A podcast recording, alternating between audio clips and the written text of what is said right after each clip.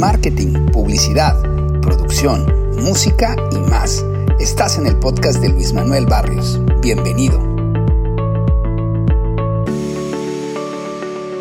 ¿Cuáles son las mejores redes sociales para mi negocio y cuántas debo tener?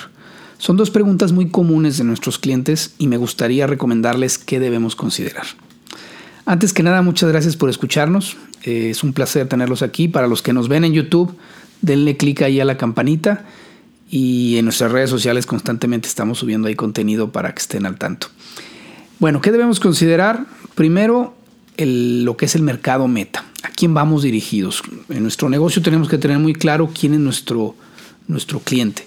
Partiendo de eso, podemos definir qué red social es más afín a este mercado meta.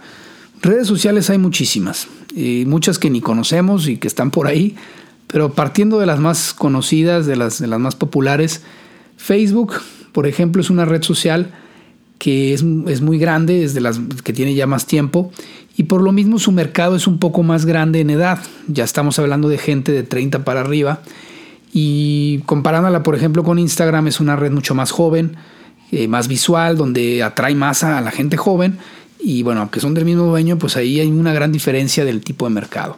Otro ejemplo es LinkedIn, es una, una red social muy empresarial, más formal, más enfocada al tema de negocios. Y tenemos por otro lado un TikTok que es irreverente, es este, versátil, videos de entretenimiento, tienen obviamente mercados muy distintos. Entonces, no, no hay una fórmula exacta, pero sí tenemos que tener muy claro cuál es nuestro mercado y qué red social es mucho más afín a ese mercado. A lo mejor son varias y puedes estar en varias, no tiene que ser una. Lo que sí es importante es, el segundo factor que les voy a decir, es evaluar muy bien el tiempo y el dinero que tenemos para atenderlas. De nada nos sirve estar en todas las redes sociales y tenerlas olvidadas, porque eso nos va a ser contraproducente. Tenemos que tener muy clara nuestra capacidad de poder generar contenido constante, de poder tener interacción constante y atender al momento a nuestros usuarios, a nuestras audiencias, y poder de alguna manera tener esa combinación de poder escoger muy bien qué red social es idónea para mi negocio y cuáles puedo atender.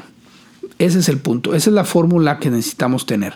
¿Cuáles son las mejores? Y de esas mejores, ¿cuáles son las que, me do, las que tengo la capacidad de poderlas atender correctamente? Así es como uno puede tener una estrategia de redes sociales mucho más eficiente y exitosa.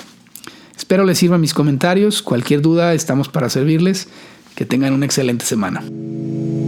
Gracias por escucharnos. Te esperamos en el próximo episodio.